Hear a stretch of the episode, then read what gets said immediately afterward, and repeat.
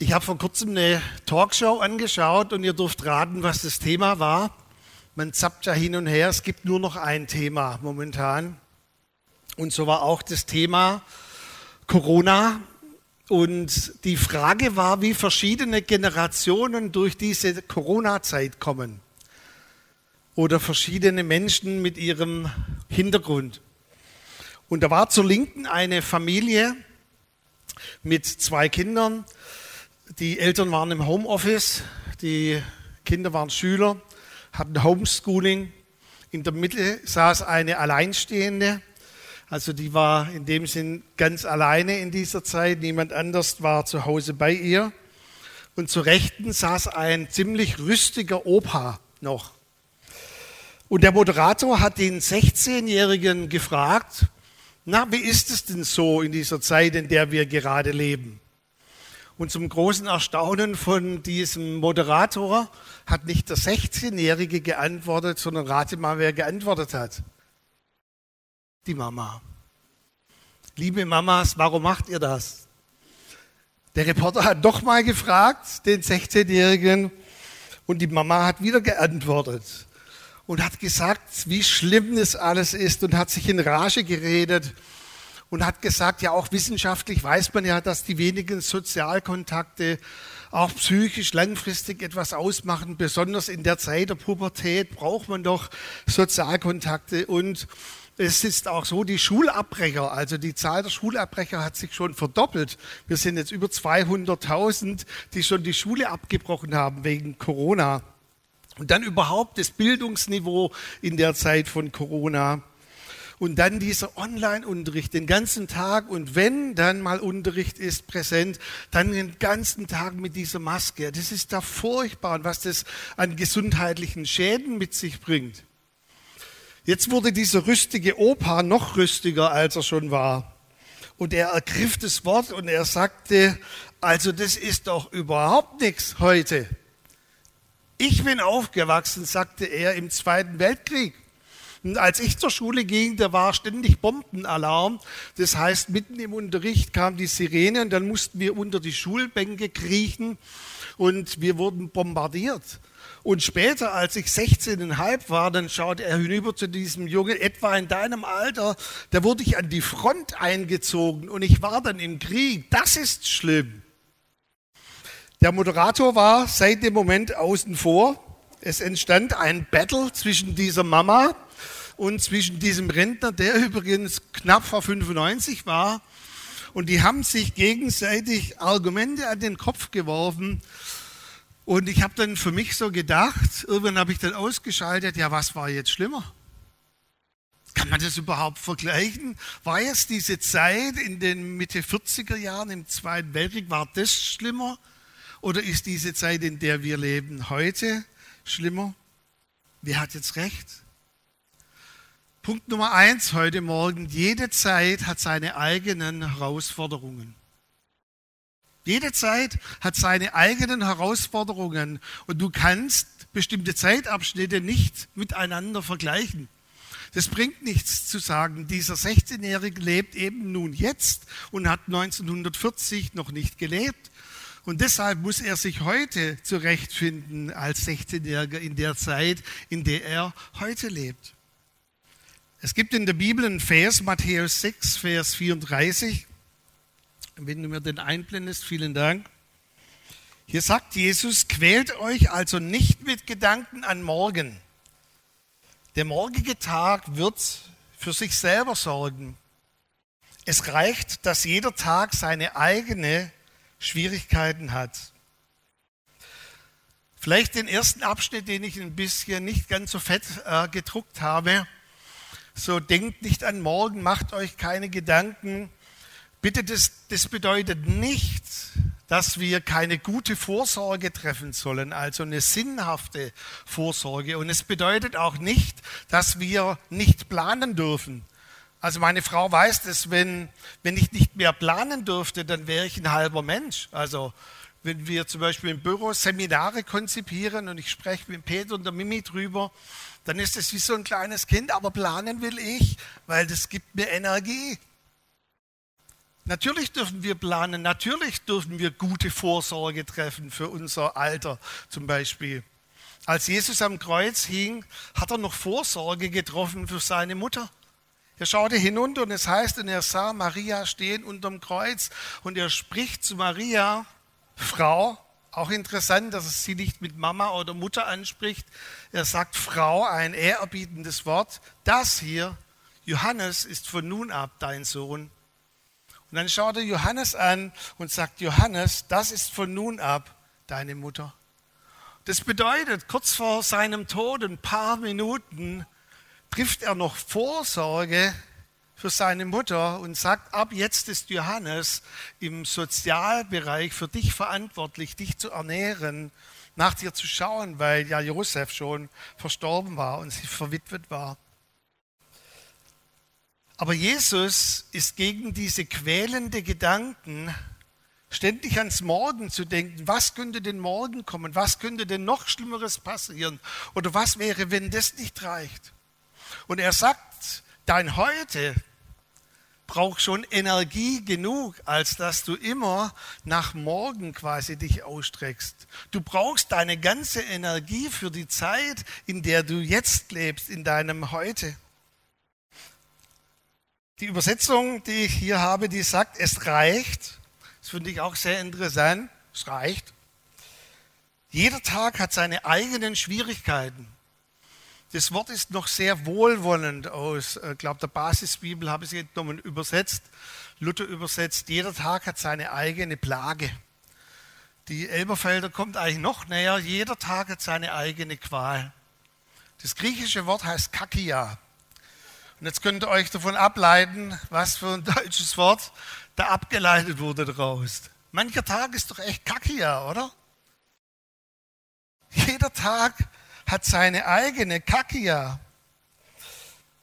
Helmut Kohl wollte mal seine sogenannte Ziehtochter Angela Merkel zurechtweisen, weil sie darauf verwiesen hat, dass sie ein Volk durch schwierige Phasen führen kann. Und übrigens, Angela Merkel ist die einzige Kanzlerin, Kanzler, die ein Volk durch drei massive Krisen hindurchgeführt hat. Die Wirtschaftskrise, Flüchtlingskrise, jetzt die Pandemiekrise. Und in der ersten Krise, da war sie noch relativ jung und unerfahren. Und dann hat sie gesagt, boah, das hat aber ganz schön Kraft gekostet. Und dann ist der Helmut aufgestanden und hat sie öffentlich gerügt und hat gesagt, also das war ja gar nichts im Vergleich zu der Wiedervereinigung und den Russen und Zack und Beng. Und dann hat Angie einen ganz interessanten Satz gesagt, der oft zitiert wird.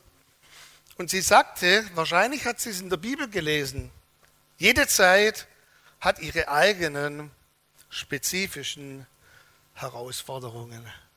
Helmut, deine Zeit hat diese Herausforderungen gehabt, Du kannst es nicht vergleichen mit der zum Beispiel Flüchtlingskrise. Das war eine ganz andere Herausforderung, die du bei der Wiedervereinigung gehabt hast.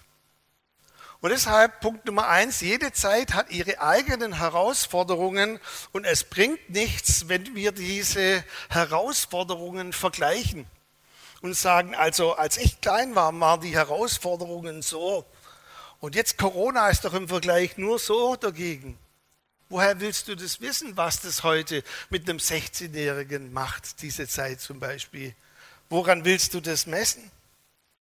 Jede Zeit hat ihre eigenen Herausforderungen. Weißt du, wenn wir jetzt eine Strichliste machen würden, ist die Pubertät herausfordernder als die Midlife Crisis. Woran machen wir das fest? Ich habe übrigens gelesen, habe es mir echt noch herausnotiert. Man erkennt die Midlife Crisis bei einem Mann, dass er einen Weber-Grill kauft.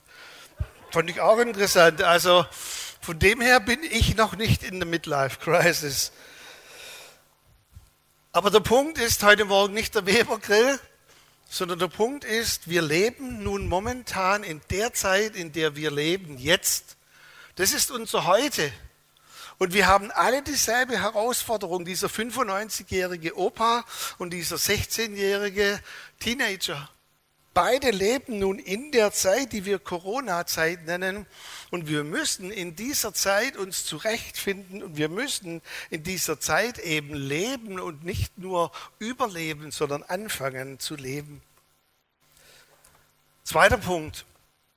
So wie deine Tage, so ist deine Kraft.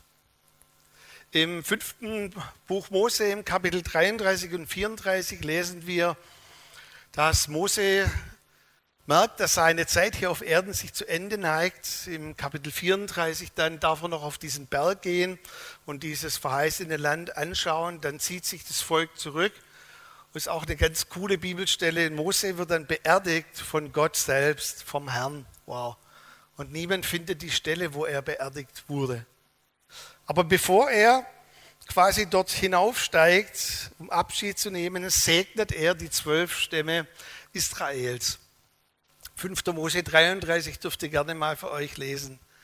Und ich finde es immer so interessant, wie bei einem Konfi-Abschlussgottesdienst oder bei einer Taufe, wenn jeder so einen Bibelvers oder so einen Zuspruch bekommt, dann vergleicht man ja manches Mal und sagt, aber der Zuspruch war jetzt auch ganz gut.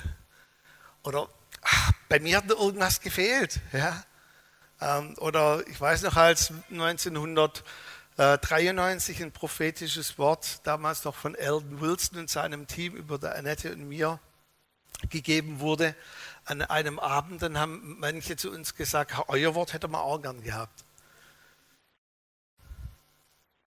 Und so habe ich das nochmal so durchgelesen. Da gibt es ganz, ganz gewaltige Aussagen.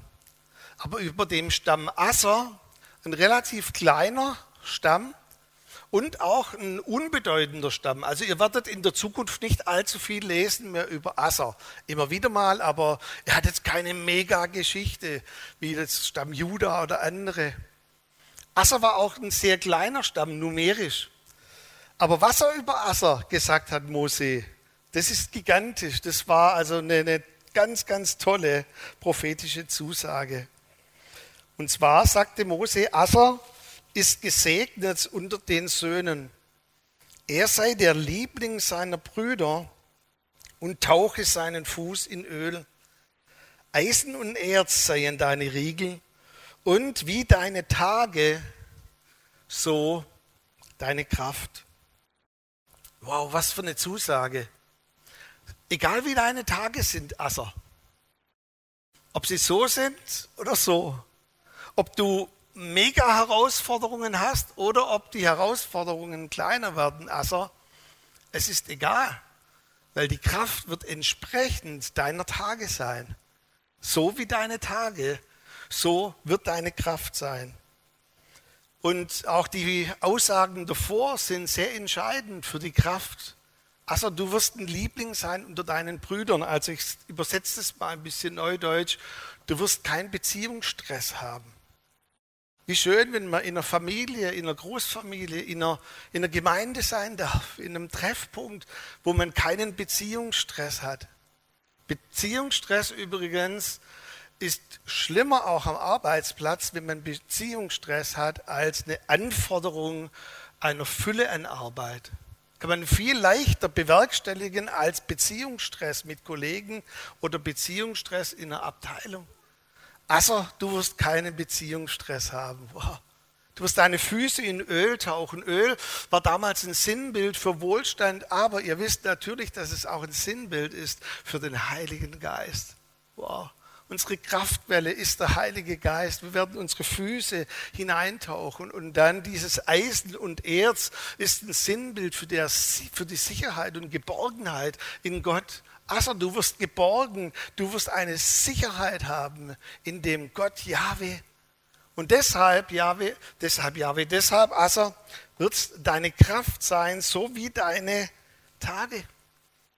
Wenn ich zurückblicke über manche Lebensabschnitte, dann frage ich mich, wie habe ich diese Tage eigentlich nur geschafft?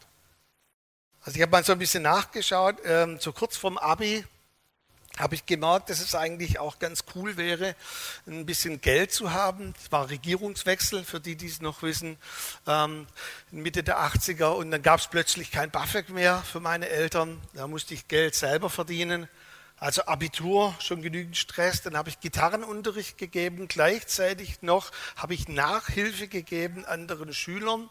Dann war ich in zwei Bands gleichzeitig, habe Fußball gespielt, also zweimal unter der Woche trainiert. Dann habe ich noch Unterricht gegeben auf der Bibelschule, also auch Musikunterricht gegeben dort auf dieser Schule. Und ich denke mir heute, wenn ich zurückdenke, wie habe ich das alles geschafft? Aber Heute würde ich das gar nicht mehr schaffen und packen, aber damals habe ich es geschafft. Warum? Weil so wie meine Tage wird meine Kraft sein. Oder wenn Personen durch Krisen hindurchgehen, euch schon mal aufgefallen, wie die eine wahnsinnige Ausschüttung bekommen an Hormonen und wie quasi in Krisenzeiten der Körper zurückgreift auf Hormone, auf Depots, auf die er zurückgreifen kann und ihr seht, bei mir wären einige Depots angelegt, wo man zurückgreifen könnte. Und der Körper kann quasi eine zusätzliche Energie ausschütten, wie deine Tage, so deine Kraft. Meine Frau sitzt ja weit genug weg von mir, deshalb möchte ich noch eine Sache kurz ansprechen. Und zwar bei Kleinkindern, also für diejenigen von euch, die noch Kleinkinder haben. Ich habe ja so eine Theorie entwickelt, dass neben der Milch, die einschießt, die Frau auch Hormone zur Verfügung gestellt bekommt, dass sie nachts aufstehen kann und nach dem Kind schauen kann. Und bei uns, ich war dann voller Mitleid mit meiner Frau, dass die so oft aufstehen musste. Und ich habe dann gesagt, Schatz, heute Nacht stehe ich auf. Und ich habe es nicht gehört. Und sie hat dann gesagt, du willst es nicht hören. Und ich habe es erst gehört, als sie quasi gesagt hat, Schatz. Und dann, was ist? Das Kind schreit, ey, ich habe gar nichts gehört. Und dann habe ich nach dem Kind geschaut, zwei Nächte hintereinander. Und mein Fazit war, ich habe einfach die Hormone nicht. Also ich war total gerädert. Ähm, und deshalb auch hier, jetzt kein Wissenschaftlicher, sondern von mir, äh, ich glaube, dass wir Männer wirklich nichts hören, weil wir die Hormone dafür nicht zur Verfügung haben. Römer 12, Vers 3 sagt, Römer 12, 3 sagt, Gott hat jedem, also jedem, das niemand ausgeschlossen, Gott hat jedem genau das Maß zugeteilt an Glauben und an Kraft, das er benötigt. Das finde ich auch eine interessante Aussage, vielleicht eine, eine andere Herangehensweise, als wie deine Tage, so deine Kraft, wie deine Herausforderung riesig ist, ist das Maß, das Gott dir zuteilt, riesig an Kraft, weil du es brauchst. Wenn du gerade in ruhiger See fährst, dann teilt Gott dir ein geringeres Maß an Glauben und an Kraft aus, weil du es momentan nicht brauchst. Jeder bekommt so viel, wie er für diesen Lebenskontext braucht. Das möchte ich dir zusprechen heute Morgen. Jeder bekommt genau für den Lebenskontext die Kraft, die er für sein Heute, für sein Jetzt von Gott braucht. Und der letzte Punkt, ich glaube, dass in jeder Lebensphase eine Erneuerung, also eine innere Gewinnung an Kraft möglich ist, wenn wir bereit sind, eins zu tun, und zwar auf Veränderungen zu reagieren. Und ich weiß, dass das für Deutsche schon in sich, ich sage immer so, den Fußschweiß auf die Stirn treibt, Veränderung. Uah gibt es Statistik, dass wir ganz vorne dabei sind bei den Völkern und Menschen, wenn es um Veränderungen geht, die das absolut nicht lieben. Aber lasst uns mal einen Bibelvers anschauen, in dem steckt eigentlich Veränderung, wenn man es vielleicht richtig und gut liest.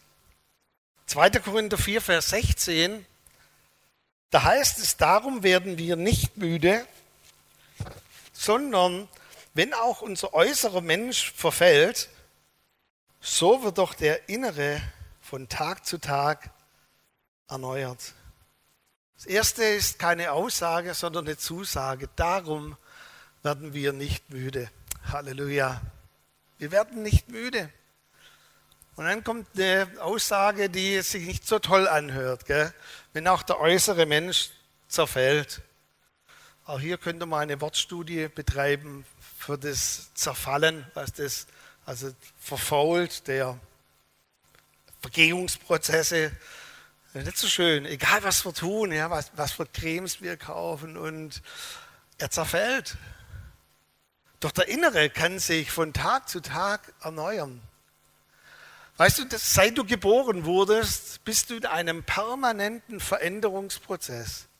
Zuerst ist ist es ein Wachstumsprozess, der in der Pubertät noch mal einen enormen Schub bekommt und ab 15 hat man herausgefunden, fängt der Körper ganz langsam an schon zu zerfallen. Du musst gar nichts dazu tun. Also mit 15 werden in den Augenlinsen die Biegungen werden nicht mehr so elastisch, wie sie vorher waren. Ich muss nachschauen, dass ich keinen Unsinn erzähle. Mit 25 die Biegung der Gehörschnecke ist nicht mehr so elastisch, wie sie bisher war. Du wusstest es vielleicht noch gar nicht, dass du schon in einem Alterungsprozess bist. Mit 35 fängt der Körper an, weniger Melatonin zu produzieren. Die Haare werden grau. Ihr seht es bei mir nur nicht, weil ich sie so kurz rasiere. Und dann spätestens ab 55 gibt es einen riesigen Schub, wo der Körper sich nochmals komplett umstellt, also die Midlife Crisis, der Weber-Grill, und wir dann quasi das auch nicht irgendwie aufhören können. Und was Paulus uns hier sagen möchte, ist, so wie dein Körper permanent in der Veränderung ist, solltest du dich quasi auch erneuern in jeder Phase des Lebens anders, als du es bisher getan hast. Darf ich es vielleicht mal klar sagen, damit wir es verstehen? Dein bisheriges Lebenskonzept, dein bisheriges Erneuerungskonzept reicht jetzt für Corona nicht mehr aus. Wir haben jetzt eine andere Zeit, eine andere Phase an Leben. Das bedeutet, wir müssen uns jetzt wieder umstellen und einstellen. Wir müssen quasi lernen, wie kommen wir in dieser Phase des Lebens zurecht. In England gab es einen Teenager, 17, der hat einen ganz dramatischen Unfall gehabt und kam nur durch ein Wunder, hat es überlebt und lag dann über 14 Monate im Koma. Und dann ist er auch wie durch ein Wunder wieder langsam so aufgewacht. Und dann haben die Ärzte, nachdem er so langsam zur Besinnung kam und auch seine Eltern da waren, ihm so erzählt, warum da alle so maskiert rumlaufen. Und er dachte, ich bin da in ein lustiges Krankenhaus gekommen. Die verarschen mich doch alle. Corona und alle mit Maske. Und haben sie gesagt, du, die laufen auch draußen alle so rum. Dann hat er gesagt, könnt ihr mich mal irgendwie Richtung Fenster schieben? Dann hat er rausgeschaut, im Rollstuhl, in dem wir saßen, tatsächlich, der hat gedacht, ich bin noch im Koma. Und dann hat er einen sogenannten Koma-Begleiter bekommen, also Koma- und Corona-Begleiter, der mit ihm das Koma aufarbeitet und zusätzlich ihm hilft, sich in dieser Welt zurechtzufinden, in der er jetzt lebt. Wisst ihr, dass dieser Corona-Begleiter für uns der Heilige Geist ist, der uns helfen möchte, das zu tun, time to change? Weißt du, ich hatte so einen, so einen heiligen Dienstag ähm, am Dienstag habe ich erstmal eine große Runde mit unserem Hund ähm, gelaufen. Danach habe ich eine halbe Stunde mit meiner Mutter telefoniert. Dann bin ich joggen gegangen. Dann danach ins Schwimmbad und habe dort Bibel gelesen. Einfach mal so, ohne was vorzubereiten. Da bin ich meistens eingeschlafen beim Bibellesen. Es gibt nichts Schöneres, als mit dem Wort Gottes einzuschlafen. Und dann haben wir uns getroffen, Annette und ich, und haben Mittagstisch gegessen bei einem guten Italiener. Und nachmittags habe ich einfach noch andere so geistliche Bücher gelesen. Weißt du, vieles von dem, was ich geliebt habe zu tun, kann ich momentan gar nicht mehr tun. Meine Mutter ist telefonisch nicht mehr zu erreichen, auch weil sie nichts hört. Joggen ist nicht mehr, seit ich Corona erkrankt war. Ich schaffe es nicht vom Lungenvolumen her. Das Schwimmbad kann zwar hingehen, aber ist geschlossen. Mittagstisch gibt es auch nicht mehr.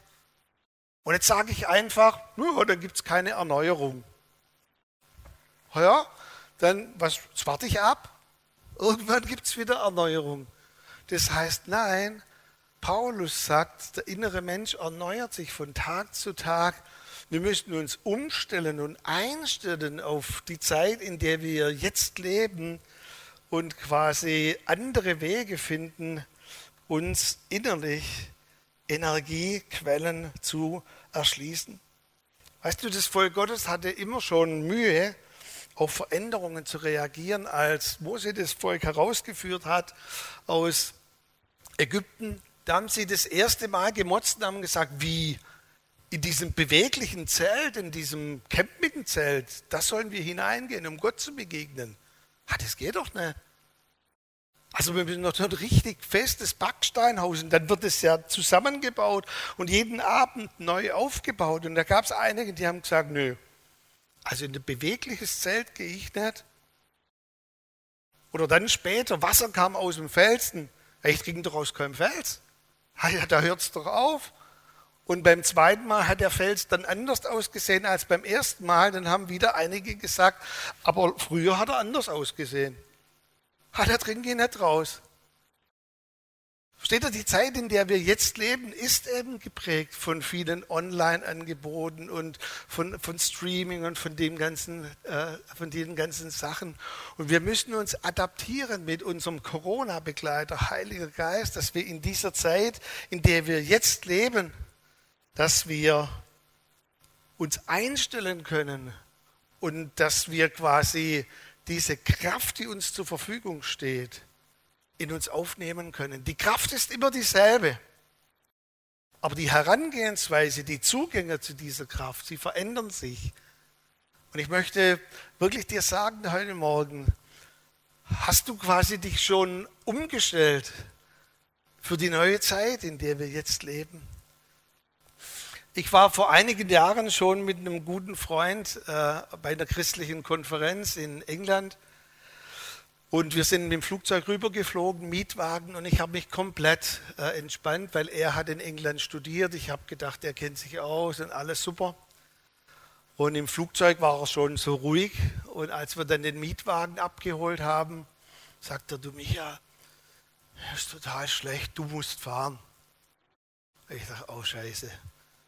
Ich bin noch nie in England gefahren, also noch nie rechts gesessen und noch nie links gefahren. Und dann hat er gesagt, keine Chance, ich kann nicht, du musst fahren. Ich nehme den Mietwagen und fahre, ich weiß noch wie heute, habe mit dem linken Hand immer diesen blöden Schalthebel gesucht. Und dann kommt der erste Roundabout. Ich meine, auf der Straße zu fahren geht ja noch, aber ein Roundabout, wenn du noch nie gefahren bist, ich bin in den Roundabout, alle haben gehupt, das ist kein Witz. Und ich bin natürlich instinktiv da wieder rechts gefahren. Und alle gehupt. Ich denke, was wollen die von mir? Und er schreit mich an und sagt, bist du blöd, du musst links fahren. Hey, ich möchte dich nicht anschreien, aber schon gemerkt, dass wir momentan gerade nicht rechts fahren können?